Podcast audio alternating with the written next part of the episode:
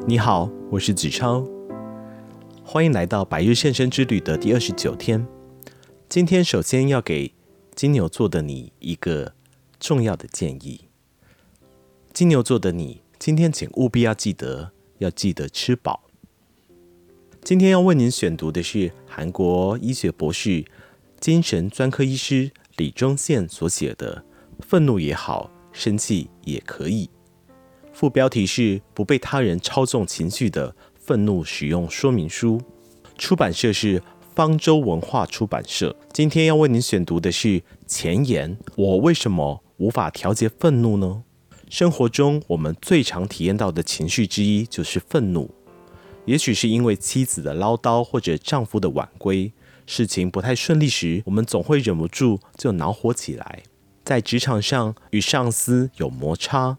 被同事出卖，也都会让人感到火大。在公家机关或医院看着长长人龙，排队排到不耐烦。接着，若柜台职员的接待态度不如预期，就可能瞬间激怒我们。开车时，突然有一辆车插进来，我也会不知不觉地大骂脏话，血压飙升，变身成暴怒的浩克。有些人会忍不住将怒火喷发出来。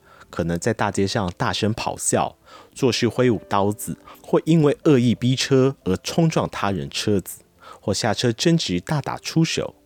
有些人因为无法控制心中熊熊怒火而自残的人也不在少数。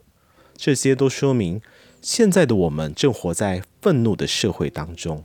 每个人都有各式各样的消气方法，有些人会喝酒解闷，有些人只会抽烟消愁。也有人会向无辜的家人发脾气，还有人认为忍就是上策，而拼命忍着，以至于最后得了心病。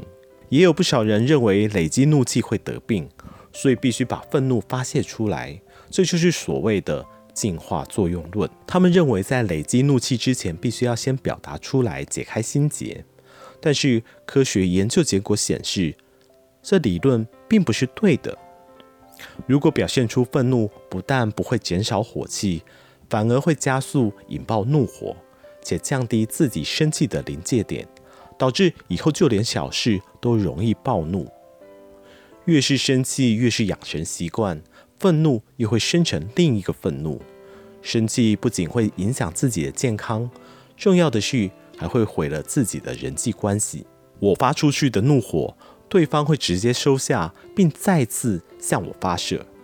愤怒之情感就像火一样，会麻痹对方的理性判断。麻痹理性的人，别说是道歉、发觉自己的错误，他们还会做出看起来很有攻击性的言行。表现怒火也无法解决问题，人际关系会一直陷入恶性循环。这终究无法成为消除怒气的最佳解决办法。许多人经常生气，却不清楚处理愤怒的方式。若想要熄灭怒火，可以善用理性的大脑前额叶，用理性的力量安抚愤怒后，再冷静沉着地向对方传达讯息，可以避免情绪化的应对，解决问题。人类为了生存、进化和繁衍而选择和他人合作。如果想要和他人合作，就必须先了解他人的心。所以，同理能力和镜像神经元等就因此变得很发达。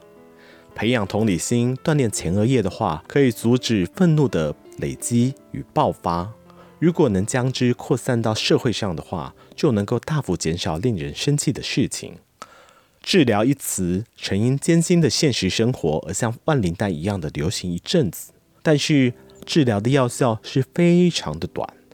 因为人生从一开始就不可能没有压力，问题并不是在于压力，而是在于如何接受这一切的自在生活。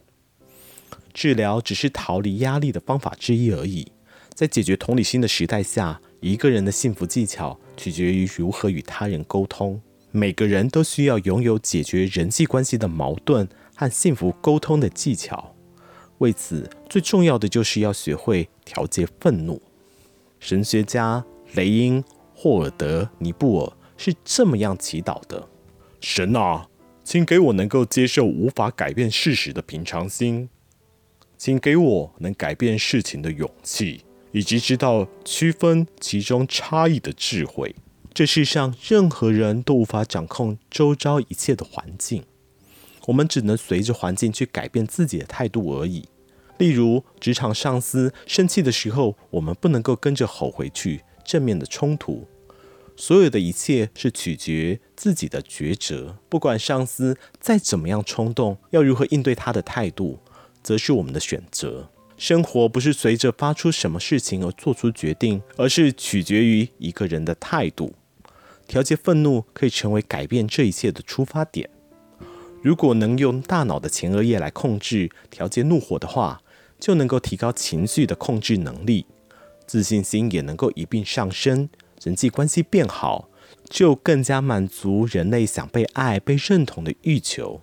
让自己变得更幸福，调节愤怒可以说是提高生活品质和幸福的第一步。好啦，百日献声今天又到了尾声，那么明天的百日献声，我们明天见。